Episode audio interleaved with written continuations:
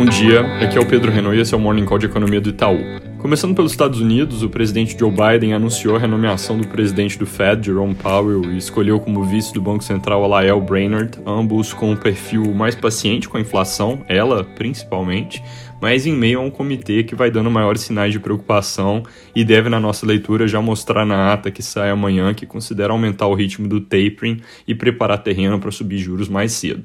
Hoje saem dados de indústria do Richmond Fed e os PMIs de novembro.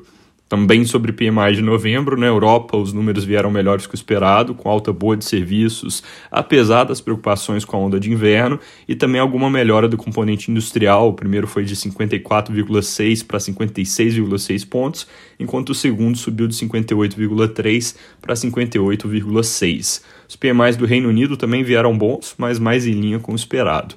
Por outro lado, o dado de confiança do consumidor da zona do euro saiu ontem com queda forte de quase 7 pontos. O nível onde ele se encontra agora é historicamente alto, mas é o pior desde abril desse ano. Na China, o governo segue dando sinalização de que vai fazer medidas de suporte à economia, dessa vez destacando que vão manter liquidez ampla e reduzir custos de financiamento, especialmente para pequenas empresas.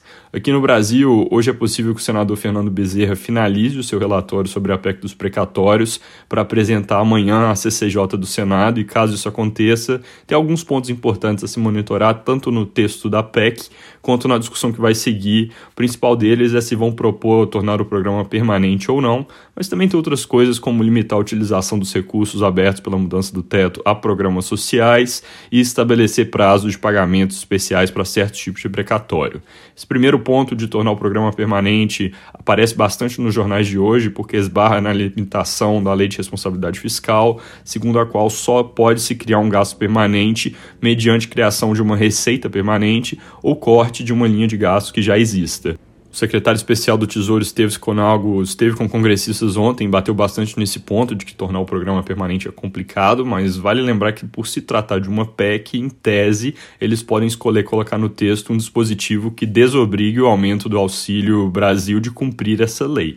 Não vai ser bom se acontecer, mas pode vir a ser o caso. Hoje, o senador Fernando Bezerra deve ter várias conversas para tentar fechar o texto e podem sair notícias sobre detalhes ao longo do dia, bom ficar de olho.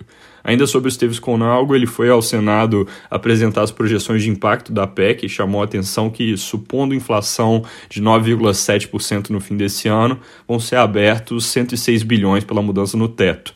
Mas esses 106 bilhões já estão praticamente todos comprometidos, não sobra quase nada para outras coisas como vale gás, auxílio diesel e reajuste de servidores que vão ter que brigar por espaço com outras despesas na hora de fechar o orçamento. Na nossa conta, a inflação no fim do ano vai acabar um pouco mais alta que esses 9,7, mas para casa dos 10,1, mas isso não muda a figura de que tem mais demanda por gasto do que espaço sendo aberto. Para terminar sobre esse assunto, também pode sair hoje o texto que regulamenta os detalhes do Auxílio Brasil. Lembrando que a PEC ela abre o espaço no teto, mas quem determina o programa mesmo, as diretrizes, é uma MP e, segundo jornais, ela vem com indexação do benefício à inflação, que é algo que o Ministério da Economia se opõe, e proibição de que o programa tenha fila de entrada. Mudando de assunto, ontem fez bastante preço nos mercados divulgação da pesquisa Focus do Banco Central, que sai toda segunda-feira, porque ela não só veio mostrando dessa vez continuidade da piora das projeções de inflação para esse ano e para o próximo, mas também mostrou expectativas desviando da meta lá para 2023. A mediana das projeções de mercado para esse ano ficou é, em 10,12%, para o ano que vem 4,96% e para 2023 em 3,42%, com aumentos de 25, 17 e 10 pontos base, respectivamente. Movimentos que são fortes para só uma semana, principalmente pensando nos prazos mais longos. A reação do mercado foi colocar ainda mais juros na conta e as apostas para o próximo Copom foram mais na direção de aumento do ritmo de alta.